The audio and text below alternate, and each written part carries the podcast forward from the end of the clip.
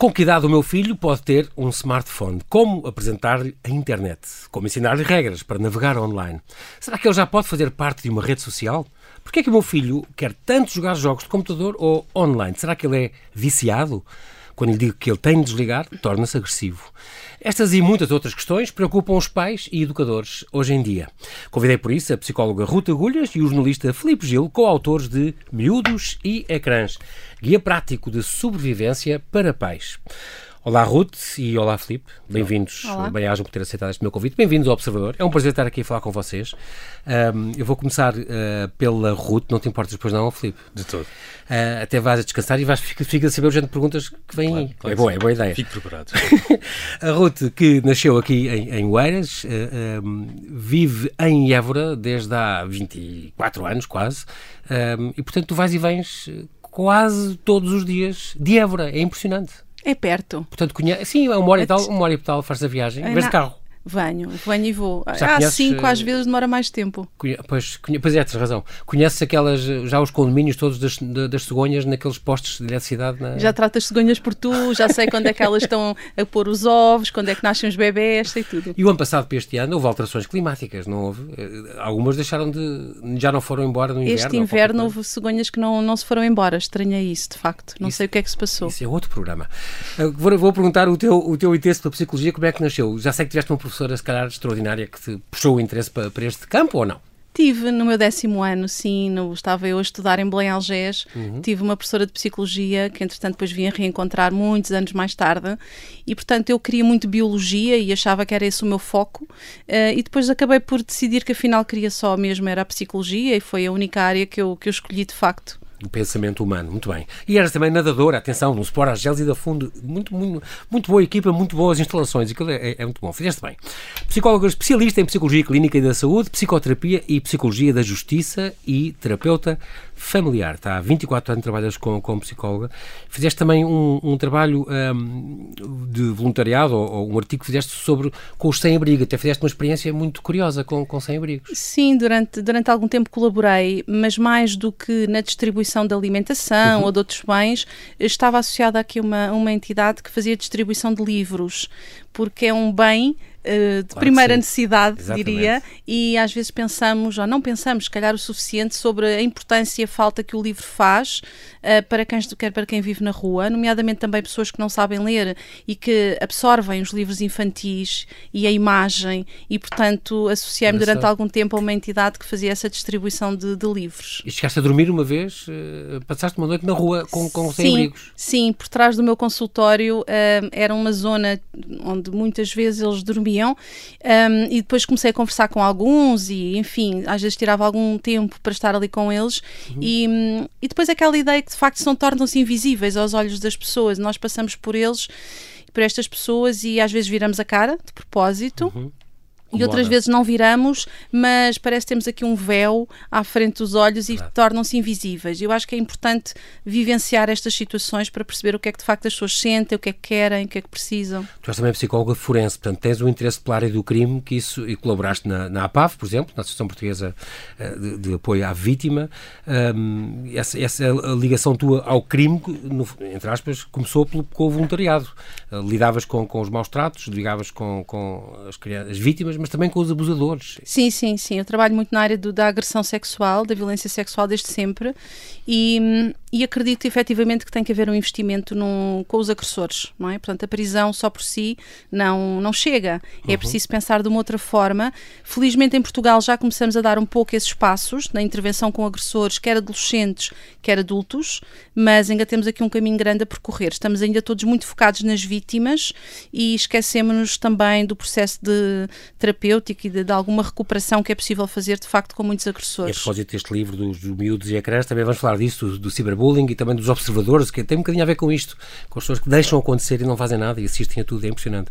Vamos falar aqui sim com o Felipe, Felipe Gil, Felipe L. Gil, é para distinguir do, dos outros Felipe Gis É uma, é uma pequena homenagem familiar mas é uma história que fica para mim. Ok. mas é algo leal, pode-se dizer é, ou não? É, sim, sim. sim ok. Sim, claro. Muito bem. Uh, jornalista, uh, jornalista que não foi sempre jornalista. Tu nasceste exatamente um mês antes do 25 de Abril, toda a gente deve lembrar isto. Sim, é e, é, e é curioso, mesmo, exatamente um mês. Um, e passaste pela publicidade primeiro, que, sim, é, que, é, que é Sempre estudei para ser eh, copywriter. Marketing, exatamente, publicidade. publicidade. Não, não me formei em jornalismo, me formei em marketing e publicidade. Uhum. E, e, o jornalismo apareceu. criativa? Sim, exatamente. Começava a escrever, a brincar com as palavras e, e, e, às tantas apareceu o jornalismo. Tive que aprender a, a escrever. Uhum. O jornalismo, que era diferente, não é? Claro, é outro meio, outra, exatamente. Ao contrário, não, é? não se intui para depois dar uma resposta. No jornalismo é mais direto, são os factos, temos logo que dizer uh, o, o, que aí vem e não, e não. Mas a maneira de dizer também, a tua parte Sim. de publicidade ajudou com certeza. Com certeza, com certeza. Tu eras então, copy? Era copy, sim. Então pronto, é maneiras de arranjar com as palavras, sim, maneira sim, a chamar a atenção para um artigo, para uma coisa, um lead, uma... Exatamente. Isso até, é super importante. Sim, e até no, hoje em dia na escrita online em que nós temos que ter atenção nos títulos que fazemos, não é? Para puxar a atenção no meio de tantas notificações exatamente, que os leitores têm. Informação que chega. Isso ajuda, ajuda bastante. Exatamente, como editor do Diário Notícias, és muito responsável também pelo online, o sim, online sim, do Diário Notícias. Exatamente, exatamente. E passaste já por várias editorias e hoje em dia artes, saúde, política e tal. E... É mais... Começaste uh, no jornalismo desportivo, desportivo não, uh, económico. Económico, sim. Durante muitos anos escrevi sobre números, cheguei a fazer bolsa de Tóquio, nunca mais me esqueço, acordava às 5 da manhã que é outro, outro, outro, no Jornal de Negócios. Exatamente. Um, Incrível. E, e, ia fazer... Tiveste aqui um intervalo há 17 anos, eh, foste andar de bicicleta para a Holanda. Foi. Tive dois anos a andar de bicicleta, como costuma dizer. Muito bem, na TV Data Amsterdam, uma Tribune Media Service do Chicago Tribune. Muito bem, onde fizeste traduções? Sim, sobretudo, sobretudo fazia traduções de inglês para português. Okay. É, é. E, ligado muito também à África, não? À África Sim, é, portuguesa? Era um ou... serviço que era para a África portuguesa, mas sobretudo okay. para a África do Sul, para a comunidade portuguesa da África do Sul, uh, numa altura em que um, eram servidores de televisão que precisavam de conteúdos e de conteúdos escritos e eu, uh, foi bom, foi, foi, foi diverti-me. E depois és corredor, o que é, é curioso, és um corredor nato, até fundaste um blog, Correr na Cidade, é uma verdade. coisa extraordinária, uh, já há 10 anos, faz já fez já 10 anos. Está quase a fazer 10 anos por aí. 2012. sim. E portanto foste ultramaratonista, que é isto? Correste 53 km em Piódon há 7 anos ou 8 anos, é sim, impressionante. Sim, sim, sim, foi em 2015, salver. Um, acho que, Exatamente. Acho que apaguei da memória, é, é, como as senhoras depois de darem à luz. As meias maratonas que fizeste anos depois, isso é como outro. Mas correr na cidade, este blog ainda existe? Vocês de vez em quando ainda correm? Sim, sim. Lisboa sim, sim. Eu, sou, eu sou quase o o mentor e o. Hum, mas sou corro menos. Acho que também sou o mais velho e acho que começa a, as lesões começam a chatear bastante. Mas Os tudo, joelhos, assim. Exatamente. Tudo o resto continua, continua a correr pela cidade, pelas serras e, e correm muito, muito, muito. muito. Incrível. E depois tens dois rapazes de 9 e 13 anos. Exatamente. A, a Ruth também tem dois rapazes. Um rapaz de 11 e uma menina de. Ah, uma um jovem de 15. Se eu lhe chamo menina, chateia-se. As idades muito parecidas. E os teus são 9 e 13 e, e pronto. Sim. E já ligam muito aos telemóveis e já ficam um bocadinho agarrados Sim. a esta coisa. Bastante. Daí a importância de, deste Sim. livro. Mas já lá vamos. Uh, tu já colaboraste com a Ruth antes num livro chamado SOS Casais. Sim, verdade. O que tinha a ver com a, com a, terapia sim, do casal. Sim, portanto. com divórcios e da forma como na altura do, do achámos que foi importante, foi um gancho importante. Eh, Isto foi, saiu há quanto COVID. tempo? Há um ano. Foi em 2021. Ah, portanto, foi já em plena foi. pandemia, então. Sim, sim. E, e, foi interessante saber como é que os casais, porque como pelo menos a maior parte de nós eh, que está atento a estas situações de soube que aumentaram os divórcios com a questão da pandemia. Claro.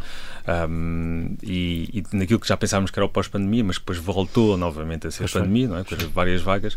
E no meio destas vagas, nós, uh, em conversa também com outras pessoas, decidimos uh, uh, avançar para este, para este livro. Eu fiz o meu trabalho de, de Entrevistador e jornalista, exatamente. exatamente. E o resto de trabalho de. E depois a, a, a Ruth vai depois, tem um lado mais clínico. É engraçado mesmo para este livro. Disseste, eu convidei o, o, o Filipe porque é um bocadinho. Eu tenho a visão mais clínica, Sim. mas esta parte de chegar a, às crianças, aos adultos, aqui, é muito o Filipe que é um conversador nato e, portanto, consegue seduzir e tirar o melhor das pessoas. É importante esse. E depois tu pegas nos dados, interpretas, analisas e como, como contrariar isto e como dar a volta a isto. É muito curioso, mas fazem uma boa simbiose vocês dois. Sim, porque às vezes eu penso até que ponto é que o meu olhar não é um bocadinho enviesado, não é? Porque uhum. a mim chegam umas situações mais problemáticas. Quando as pessoas chegam ao psicólogo, seja porque estão com problema no casamento, seja porque estão com problema nos filhos, etc., já há ali uma fase prévia que se calhar podia ter sido importante haver ali alguma Exatamente. intervenção preventiva e que não aconteceu, e portanto muitas vezes as situações chegam um bocado em fim de linha. E, e, e às vezes o olhar pode ser um bocadinho enviesado por defeito da profissão, não é? E portanto claro. achei que aqui um olhar mais neutro, mais, enfim, que pudesse chegar aqui a um outro tipo de pessoas, uhum. para termos a ideia se de facto os problemas são tão diferentes assim, se as questões, as dúvidas, e não são. É engraçado falar nisso porque é, é, um bocado. mudou muito ao longo do, dos anos, uh, das décadas, uh, desta última geração, digamos, esta percepção de ir ao psicólogo ou de ir ao psiquiatra é, é, é, muito importante, são coisas diferentes, mas pronto, é muito importante.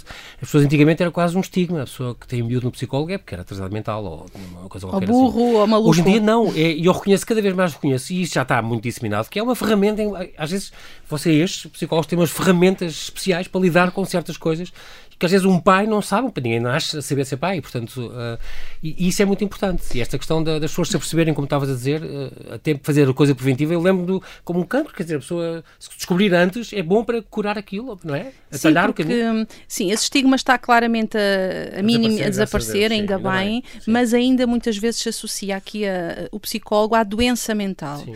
E é importante pensarmos também na psicologia para a promoção da saúde psicológica, claro. para a prevenção, para o desenvolvimento de competências uh, e, portanto, é um bocadinho também nesta perspectiva que este livro surge, não é? Portanto, chegar aqui um bocadinho a toda a gente, pais e filhos, nesta perspectiva da promoção de competências e da prevenção de situações mais, enfim, mais patológicas. E é uma das graças deste livro, já lá vamos, ainda, ainda vou ter os livros teus para, para, mencionar, mas é esta questão da parte prática, porque é muito um manual e um guia prático, que dá para as pessoas fazerem exercícios, pegam um lápis e não sei o quê, é. aqui, onde vir esta nuvem, quer dizer, coisas para pensar, onde vir as coisas, perguntas e, ou dicas do, dos autores, é muito engraçado, mas tem esta parte, pega um lápis, uma borracha e, e preencha isto. Isso é muito giro, porque obriga as pessoas, também é engraçada a parte dos contratos, no fim, dos filhos com os pais, obriga ali a dar uma certa importância àquele ato e fica registado. E é giro também para aprenderem a, a importância da pessoa comprometer-se e tal. Sim. As pessoas fogem muito disso hoje em dia. Não... Porque quando as pessoas são mais ativas, não é? Não ser apenas um leitor passivo, mas uhum. ter aqui um papel ativo e interventivo no processo também de aprendizagem, de reflexão.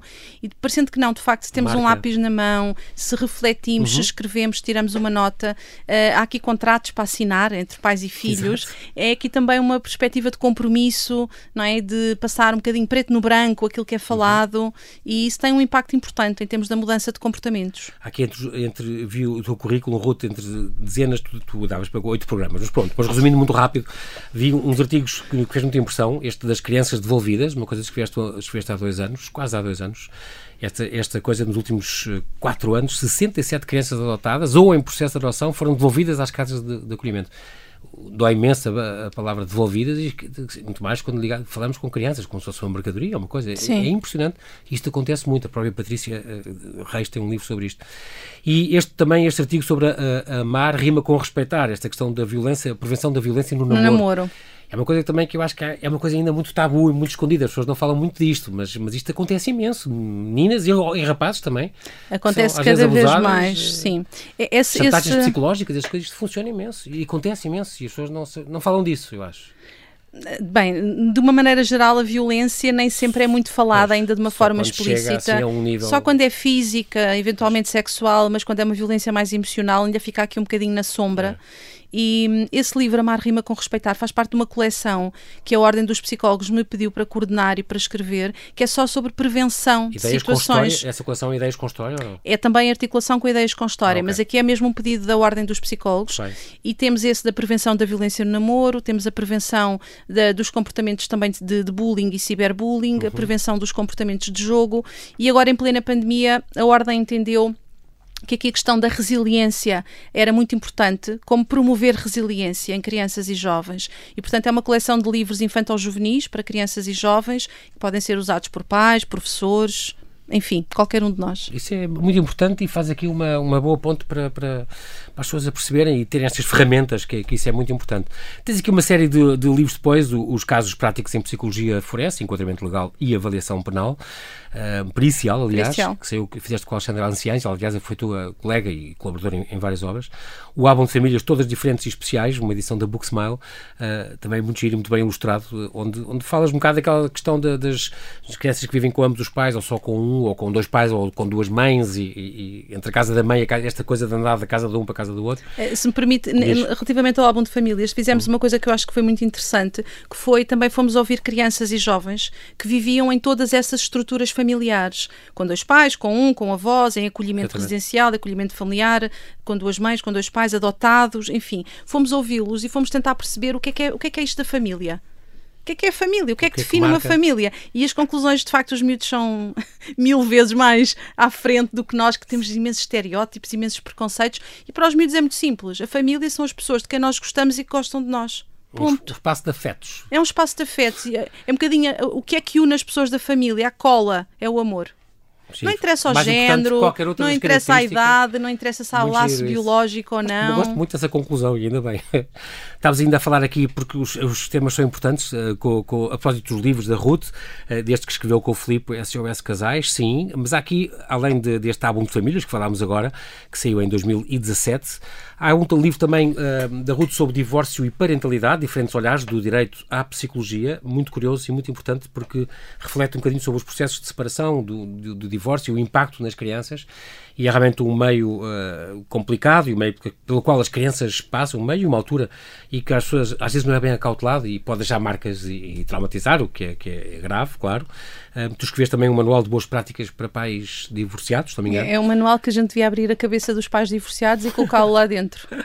Casas dos miúdos, pais que vêm, em vez de saltitar de um lado para o outro. Há uma coisa nova agora que é que eu vi há pouco tempo, que é o pai uh, a ver, não é a casa da mãe, é a casa do pai e os miúdos uh, circulam. São os pais. A casa, a casa onde os miúdos moram. E os pais é que vêm, exatamente. É, isso é o, não é nova, pai, não é nova. Não, mas eu só ouvi falar agora e achei muita piada. E acho uma ideia. Mas isso... Pelo menos é, men é menos traumatizante para, para.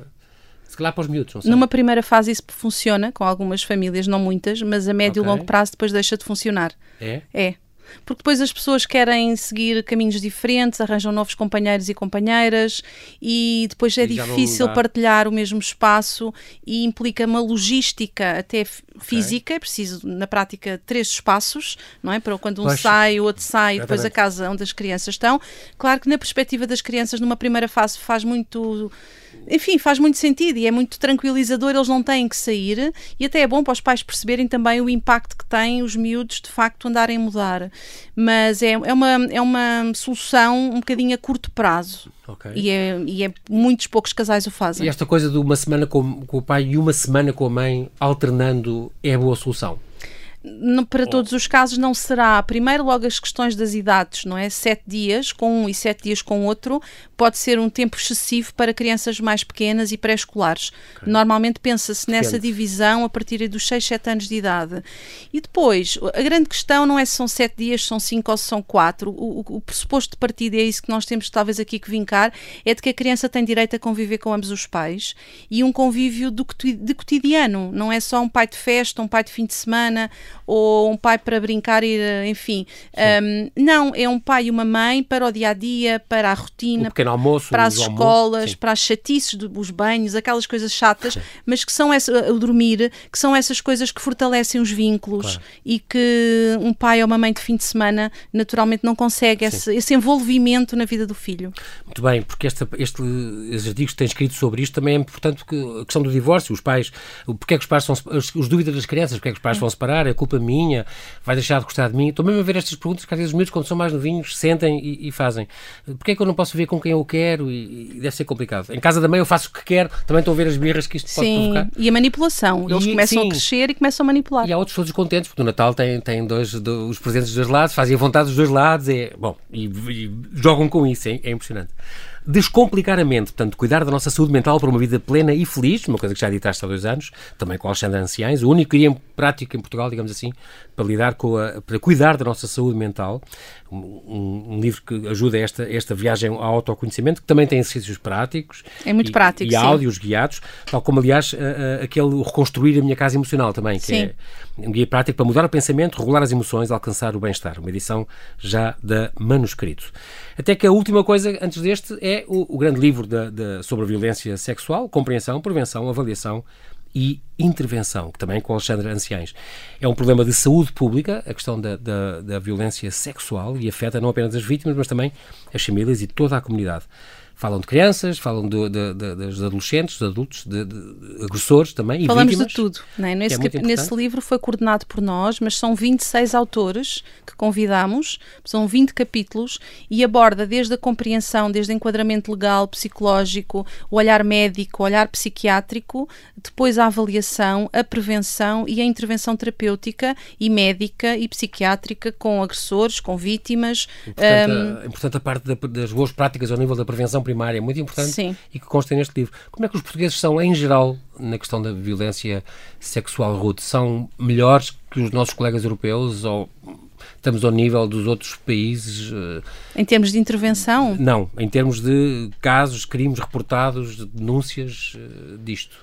Bem, a variabilidade ao longo do, do, do, mapa é muito grande. Os nossos números são um bocadinho mais baixos comparativamente, por exemplo, com outros países da União Europeia, pensando okay. aqui em países mais próximos. Sim. Mas temos, de facto, todo um trabalho de investigação, mas aí mais focado na avaliação Okay. Temos trabalho menos feito, portanto, temos um caminho maior pela frente, uhum. quer na prevenção primária, com crianças e jovens pequeninos, logo desde os 3, 4 anos, quer na intervenção terapêutica com vítimas, com agressores, com sobreviventes, adultos também. Eu tenho aqui uns números de 2015 que falavam em 1044 denúncias de abuso sexual de crianças, adolescentes e menores dependentes. Isto era 3 a 4 por dia, mas aí tem, tinha vindo a crescer. Não sei como é que estará hoje, mas. Eh, aumentou com a pandemia. A própria... Mas com a pandemia não ajudou, para não? Não. A Polícia Judiciária, a Polícia Judiciária, inclusive, fez um alerta sobre isso em meados de 2021, exatamente pelo crescendo de números de casos de violência sexual contra crianças e jovens uh, através do online, não é? Portanto, o online foi aqui uma porta que já estava aberta e que se escancarou, diria eu,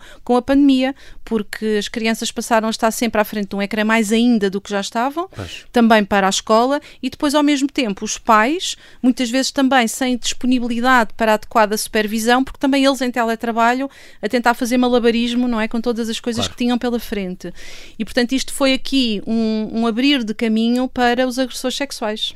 Tu também, eh, Filipe, com esta, com esta com a ajuda que deste neste livro do SOS Casais, também a pandemia provou, falaram-te muito das alterações que tinham, sim, do que isso proporcionou, não é? Por estarem obrigatoriamente a viver juntos em casa e... e... E, o tempo, como a Ruth disse, o tempo que as pessoas passaram a estar em frente aos ecrãs para trabalhar, para ajudar os outros e as crianças, sobretudo, porque não podiam sair à rua, não podiam ir brincar. Uh, eu acho que falei com algumas pessoas, com algumas crianças e com alguns pais que há, há mesmo um antes pandemia, um pós-pandemia na relação de, das crianças com, com os ecrãs. Uh, mudou um pouco.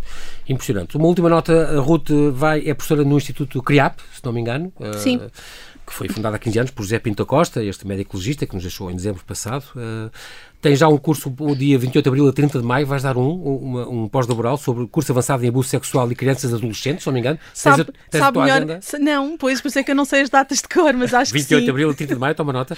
E depois de 22 de abril até 7 de fevereiro do ano que vem, já há outro curso pós-laboral sobre especialização avançada em violência sexual. É uma coisa que também dás esse de um, de um mais tempo. Sim, estou, estou como coordenadora, efetivamente, ou seja, deste livro, do grande livro sobre a violência sexual, uhum. no fundo construímos uma especialização avançada para o CRIAP okay. e, portanto, não, só, não sou só eu um, a lecionar, é também a Alexandra e outros, outros uhum. uh, colaboradores, no fundo, outros autores do livro e, portanto, sim, com o CRIAP tenho trabalhado acima de tudo na área da violência sexual e, no fundo, dar aqui algumas ferramentas aos técnicos que trabalham nessa área, porque é a área onde eu, de facto, trabalho há mais de 20 uhum. anos. Sim, senhora. E, finalmente, esta parte dos jogos, que é muito importante, estas aventuras do Búzio uh, e da Coral, estes jogos de prevenção universal de abuso sexual, é muito importante porque isto é uma.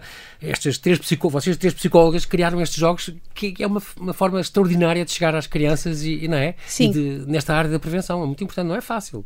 Não, mas uh, lá está, é esse caminho em Portugal que tem que ser um, trilhado, trilhado, não é? Foi uma Portanto, falha que vocês repararam que havia. Não... É, e começámos exatamente pelo Buzi e pela Coral, que é para crianças dos 6 aos 10 anos, uhum. porque o pico, em termos de incidência de crimes sexuais, de facto há um pico ali por volta dos 8, 9 anos, olhando para os nossos dados de, de prevalência em Portugal.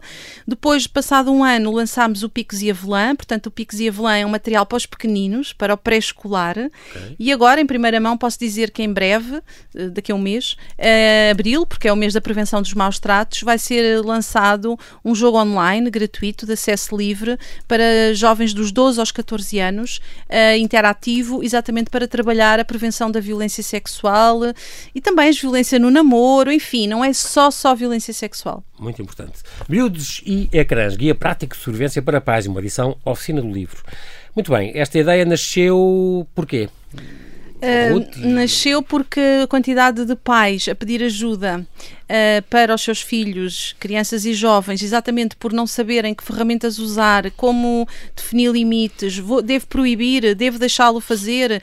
Pais que às vezes questionam se vale a pena chatear-me, se calhar melhor é deixá-lo, enfim, fazer o que quiser, para não ter conflitos em casa. E, e, e, de facto os pedidos têm sido muitos ao longo dos anos. Com a pandemia, eu diria que de facto esses, esses pedidos se tornaram mais expressivos e, e, achámos que era importante escrever aqui um livro muito prático, não apenas teórico, não é? Mas que de facto tivesse aqui uma parte muito, muito forte de, de reflexão, de exercícios práticos e de exercícios que envolvessem pais e filhos, trabalhando a comunicação, a gestão do conflito, a supervisão, a definição dos limites, enfim, saber aqui, no fundo, por isso é que lhe chamamos aqui uma caixa de ferramentas para os pais. Este, o ponto de partida é, sem dúvida, que estas tecnologias são boas e vieram para ficar e precisamos muito delas. Tu também, por exemplo, Filipe, usas muito no teu trabalho claro. e os teus filhos com 9 Sim. e 13 anos também já adoram os telemóveis e as nets, passam a vida. Passam a vida com, com os telemóveis. É impossível fugir disso, não, não podemos negar que os meus têm jogos, que. Sim, só que eu acho que em várias conversas que no, antes de fazermos o livro com, com a Ruth, eu uh, dizia-me preocupado como é que eu faço, o que é que eu posso fazer, Ruth, desculpa, ajuda-me, como é que eu faço isto, porque acho que sim, devem estar, é bom, ajuda ajuda, claro. e nós no livro dizemos isso, como é que os ajuda na concentração, nos, em, em, vários, uhum. em vários aspectos, mas como em tudo, tudo que é demais pode, é mau, claro. pode, pode, pode ser mau, na maior parte das vezes é mau. E, mas ao mesmo tempo, nós adultos também estamos a passar por uma fase, não só com a pandemia, mas também com, com as com, a, com, as profissões que temos, com, com estarmos sempre online, também não somos tão bons exemplos, não é? E temos que nos autoconsciencializar. E os pais que, são se calhar, os principais é? modelos dos filhos, como, é, é que, como está escrito no livro. Como é? é? que eu posso estar a dizer a um dos meus filhos eh, não estejas ao telemóvel quando eu ao próprio lado, estou... Ou durante o almoço, ou, durante, o jantar. Exatamente. E, exatamente. Uh, mas mesmo assim eu acho que há um, há um acréscimo e obviamente há sempre esta, esta, esta a conversa vem sempre à baila que era, tá bem, ok, mas se calhar quando eras mais jovem também gostavas muito de ver televisão e os teus pais ficavam preocupados porque vias muita televisão. Hum, isto é, é a, opinião, a minha opinião. Acho uhum. que o nível de, de hum, notificações ao nível de, de, de estímulos, estímulos exatamente, uhum. essa é a palavra que eu queria usar, uhum. estímulos duplicaram, triplicaram. Sim, Até para nós, tem, Sim, claro. achamos, adultos, claro. nós adultos, que Sim, acompanhamos minimamente as redes e as é? coisas, não é? Uh, e se não desligarmos um pouco, uh, as coisas tornam-se um pouco mais complicadas para, para nos concentrarmos, quanto mais crianças estão a absorver estímulos e estímulos e estímulos e estímulos. Por isso eu acho que há aqui, é, há coisas positivas. Como o, gerir isso? O livro fala de coisas positivas, Uh, claro mas uh, fala também de, de, formas como é que os pais, que os pais estão desesperados, sejam, sejam pais divorciados, pois, é sejam pais, é pais, pais educadores e professores em geral, mas, mas sobretudo pais. É, é, é muito giro essa essa orientação, porque é, pais, aqui está uma ajuda, porque têm que perceber, primeiro perceber o que é que está a passar e, e veem os seus filhos, como, como tu explicas no livro ao princípio, são os, os nativos digitais, não é? é. Fiquei a saber que era imigrante, não sabia. uh, mas pronto, mas é verdade, imigrante digital, sou eu. Uh, uh, e depois estas TICs, estas, estas tecnologias de informação e comunicação, vieram para ficar e são muito importantes, ainda bem que vieram, mas há que explicar estes perigos, há, há que ter esta parentalidade positiva, como tu falas, e é muito importante, porque realmente os pais são o modelo, o principal modelo dos filhos. Sim, o, o, eu acho que o fio condutor deste livro é a parentalidade positiva, não é? E a parentalidade positiva tem uma série de dimensões que nós explicamos no início e é muito esta capacidade não só de dar bons exemplos, não é? De sermos, de facto, os miúdos aprendem muito mais por aquilo que veem do que por aquilo que ouvem, nós dizermos. Um, e depois esta capacidade de comunicação, esta capacidade de escuta, de sabermos também descodificar alguns sinais que às vezes as crianças e jovens dão, sinais às vezes que são preocupantes, como por exemplo esconder o telemóvel ou virar o ecrã do computador, fechar a janela ou baixar o, o, o ecrã quando, quando alguém se aproxima. E estão a esconder qualquer coisa. Estão claro. a esconder alguma coisa, começam a ir para a casa de banho e a levar o telemóvel e mas... depois nunca mais saem, uh, fingem que vão dormir, mas depois debaixo dos lençóis têm o seu, o seu telemóvel uh, e começam muitas vezes depois com comportamentos que vão sendo progressivamente mais de risco no limite de perigo e há sinais que vão sendo dados, alterações do sono, alterações na alimentação, já não querem sair de casa, Na alterações na escola. exatamente, Na escola, atenção. E às vezes os pais têm alguma dificuldade em fazer o puzzle e juntar estes sinais todos e se calhar parar um bocadinho para pensar. E depois é tentar que, quando falamos em parentalidade positiva, é tentar evitar uma, uma perspectiva de punição, de castigo, de proibição, porque de facto não é isso que resolve o problema. Aliás, nós temos, por exemplo, os exemplos das redes sociais, que muitos miúdos têm, por exemplo, Instagram, que nem é para a idade deles, mas pronto, e eles têm, e os pais ficam tranquilos a dizer que seguem os filhos, não seguem coisíssima nenhuma porque eles têm contas paralelas. Tem, tem outro, outro, Claro, outro perfil. tem outro perfil e o pai não sonha. E portanto, e há aqui todo um, um a volta. esquema.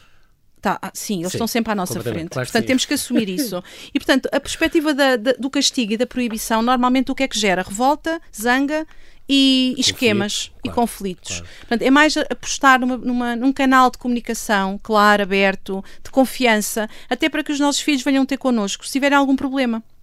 É engraçado que tu, neste primeiro capítulo, falas de navegar na internet em segurança, portanto, apresentar a internet, eh, falas da pegada digital, das palavras passe, eh, do- dos filtros parentais, se deve haver ou não e como, como fazer isso, mas as regras variam muito. Se as crianças têm de 2 anos a 5 ou dos 5 aos 7, tens ali Claro. uma, umas balizas, vais pondo dos 7 aos 11, 11 aos 14 e mais 14, porque as coisas variam muito conforme as idades, não é? E Variam. E a primeira, a primeira pergunta que os pais têm que se colocar é qual é que é a maturidade do meu filho? Porque não há propriamente uma idade mágica, não é? Aquela idade o filho pode ter isto ou pode Exato. ter aquilo. Depende da Varia. maturidade. Claro que sim, claro que que muitos miúdos também querem ter porque os outros têm, porque os amigos têm. Mas depois, se calhar, não têm maturidade para gerir essa informação, por exemplo, de um, sei lá, de uma rede social ou, ou, ou de um smartphone, que não é? Que é uma janela para o mundo também. Estes, a propósito disso, no capítulo 2, exatamente sobre smartphones, telemóveis, com que idade eh, são as alternativas às redes sociais e telemóveis, quais as regras, quais os limites, quais as imposições, quando é que eles podem ter Facebook, quando é que eles podem ter um telemóvel destes, eh, Ruth? Também tens umas, umas regras muito precisas ou não? Ou depende muito também Aí é miúdos? questão de muito da maturidade. O que é que nós observamos, como, que eu acho que é bastante problemático? É por causa dos divórcios e das separações. Uhum. Cada vez mais cedo, um dos pais ou ambos decidem que a criança vai ter um telefone porque acha que é aqui uma forma de comunicação. E nós temos miúdos 4, 5, 6, 7 anos a com smartphones na mão. Se têm maturidade para o ter, não, não têm. Isso é óbvio. Claro, e daí também os perigos que tu falas, deste phishing, o amishing, o, o vishing, o spear phishing. Eu acho que as pessoas têm que ler isto e perceber porque há muitos conceitos. Filipe, se descobriste muita coisa com Muita este livro coisa. que não fazias ideia. Mesmo, a questão, a elaboração do glossário que está na parte final do Exatamente, livro. é, eh, é uma coisa extraordinária, vale muito a pena. é dor uma de cabeça, mas que- que uma vale a belíssima pena. ferramenta para, e para todos foi os uma pais. descoberta. eh, para- Sim, aprendemos bastante, não é? Worms e VoIPs e, e, e FOMOGs e phobos e firewall. Há coisas que a gente sabe. Avatar, está bem. Sim. Dark Web, está bem. Agora, netiqueta, está bem. Fubbing. Eu aprendi imensa coisa com sharenting e não sei o que. Há imensas palavras estranhas. E depois pensei, não, estou a inventar isto, não existe. Mas existe, está lá. Está lá explicado. O Não há nada sharing para armar. É, o sharing gostava de destacar, porque assim, de facto, os pais, ainda às vezes os bebés não nasceram e já estão a publicar nas redes sociais a ecografia. E depois publicam tudo e mais alguma coisa sobre os filhos. Acreditando, mas é uma falsa crença, de que é um grupo fechado, é só para amigos, é só para a família. E, portanto, estamos a dar aqui um exemplo péssimo aos miúdos. Primeiro, uma vez na net, para sempre na net, sempre é uma regra básica. Exatamente. Um, e depois, é, é, é um bocadinho, lá está a questão do exemplo. Como é que nós queremos que os miúdos também tenham algum critério de publicação? E aqui no livro nós falamos muito do que é que é público, o que é que é privado e o que é que é íntimo. São três esferas diferentes. ok. E de facto os pais às vezes confundem estas esferas.